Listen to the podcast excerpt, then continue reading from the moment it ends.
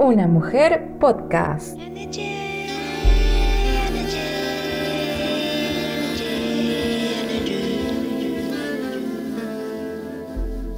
Hola, ¿qué tal? ¿Cómo están? Bienvenidos una vez más a Una Mujer Podcast. El día de hoy, en nuestro quinto episodio, les tengo una buena noticia.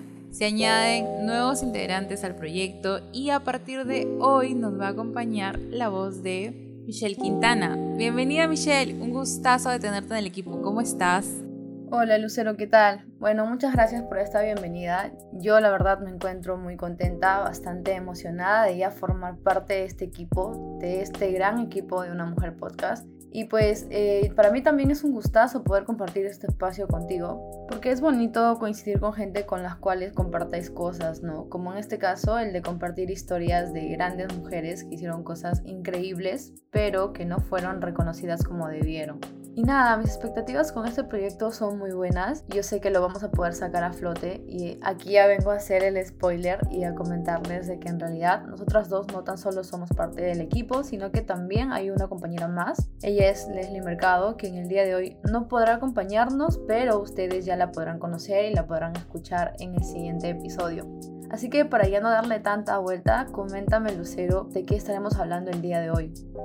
Así es, eh, como sabrán, en el mes de junio eh, estamos celebrando el mes de la cultura afroperuana, como lo mencionamos en el podcast anterior, pero también es el mes del orgullo LGTBQ. Y el día de hoy tenemos un personaje que pertenece a la comunidad, es una grande dentro de la música, admirada dentro y fuera de la comunidad también, conocida internacionalmente y más que nada creo que lo que más la representa fue la valentía de afrontar grandes obstáculos, sobre todo en una sociedad machista y homofóbica, ya que ella desde muy pequeña sabía que era diferente y no quería ceñirse al molde asfixiante que es la feminidad.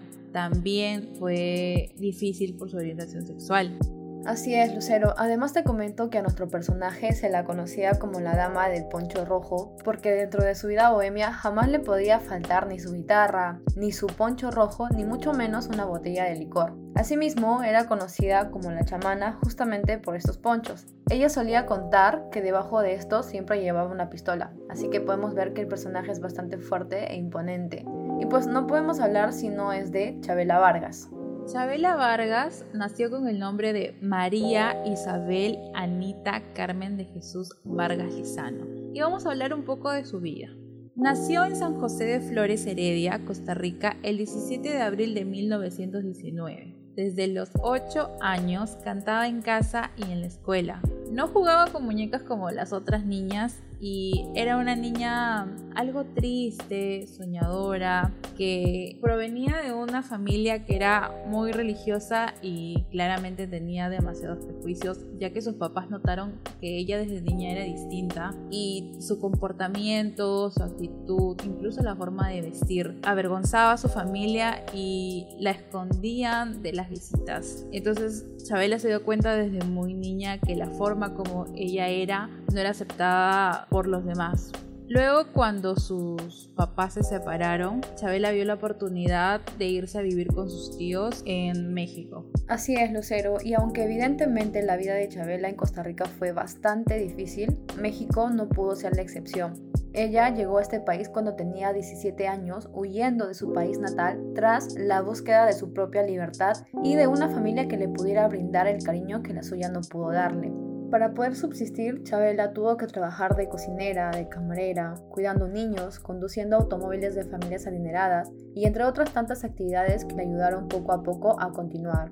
Tuvo que vivir en un mundo muy misógino, muy macho, donde una lesbiana no tenía lugar. Y como lo menciona en un documental, Chabela tuvo que ser la más fuerte, la más macha, la más borracha. Mientras tanto, pese a que ella tenía el apoyo de José Alfredo Jiménez, quien también era un cantante y compositor mexicano de rancheras, todavía no lograba dar el gran salto. Cantaba en lugares pequeños, bohemios, pero nunca llegó a alcanzar los grandes escenarios hasta que la sobriedad eh, por fin la devolvió. Y en uno de esos conciertos encontró a un productor español que por fin le abrió las puertas al estrellato. Así es, el productor es Pedro Almodóvar, amigo y padrino, y a quien ella también llamó su marido en esta tierra. Pedro Almodóvar propulsa su carrera colocando sus canciones en sus películas.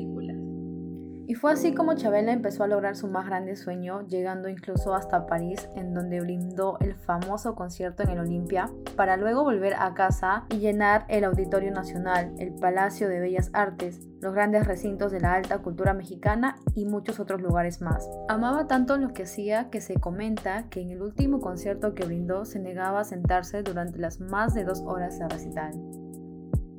Así es, a lo largo de su carrera grabó más de 40 discos, pero tuvo algunos impases eh, dentro de su, de su carrera, ¿no? Una pausa larga que hizo fue por más de 10 años a causa de nuevamente sus problemas con el alcohol. Y esto no hizo más que aumentar este mito, esta imagen que se tenía de, de Chabela, ¿no? La mujer del poncho rojo. Claro, es que Chabela, como lo mencionábamos al principio, llevaba una vida bastante bohemia. Incluso el hijo de José Alfredo Jiménez en una entrevista comentó que cuando ella se juntaba con Alfredo podían estar hasta tres días internados en un bar sin salir, simplemente tocando la guitarra, cantando, bebiendo e incluso disfrutando de las mujeres. O sea, habían hecho como un match perfecto que unía las pasiones que ellos tenían, que era la música, las mujeres y el licor, ¿no? Y ya cuando cumplió 88 años recibió un Grammy latino en homenaje a su carrera, aunque ella siempre solía decir que el mayor de los reconocimientos era el que se lo daba el público y no las discográficas. Entre otros tantos reconocimientos que recibió estuvo la Dama Gran Cruz de la Orden de Isabel la Católica en el 2000, el Grammy Latino a la Excelencia Musical en el 2007, la Medalla de Oro de la Universidad Complutense de Madrid y la Medalla al Mérito de la Universidad de Alcalá de Henares. Así es, también eh, fue nombrada huésped de honor en Buenos Aires, Argentina, también ciudadana distinguida de la Ciudad de México en 2009. En el 2018, el Ministerio de Cultura y Juventud de Costa Rica realizó un homenaje a Chabela en el Festival Internacional de las Artes eh, del mismo año, en el cual participaron artistas internacionales como Los Macorinos, Debbie Nova, Gaby Moreno, Tania Libertad, Andrea Echeverry de Aterciopelados y Marisol. Y después de una vida llena de pasión, impases y metas logradas, Chabela deja de existir en el año 2012, el día 5 de agosto, en Morelos, México. Y bueno, este fue el resumen de la vida de Chabela, pero algo por lo cual también es recordada es porque no fue sino hasta que cumplió 80 años cuando recién pudo reconocer abiertamente que era lesbiana. Y bueno, hoy en día es reivindicada por la diversidad sexual y por el movimiento feminista.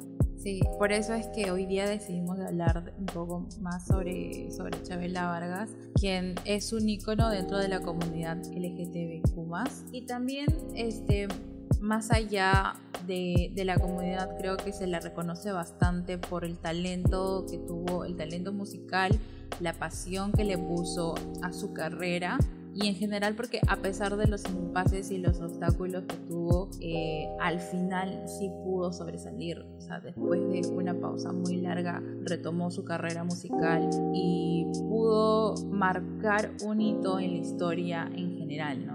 Si desean conocer más sobre la historia de Chabela, eh, desde Una Mujer Podcast les recomendamos el documental que lleva su nombre y vamos a dejar en nuestras redes sociales el link para que puedan encontrarlo.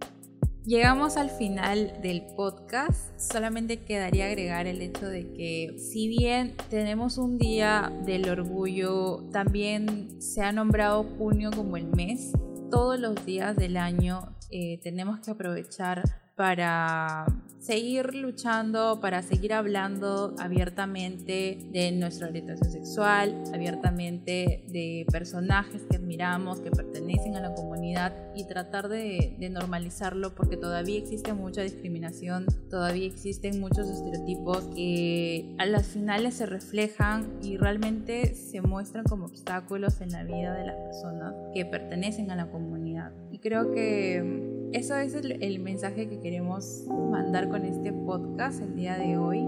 Yo creo que el mensaje está bastante claro y que la persona que va a escuchar este podcast lo va a comprender tal cual e incluso lo va a difundir.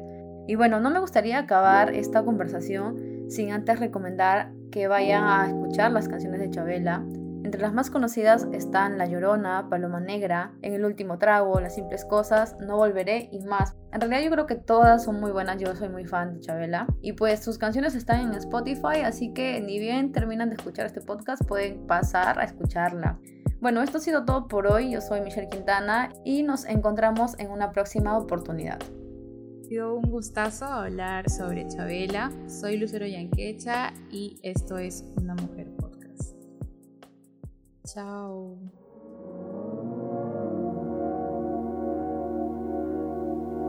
Una mujer podcast.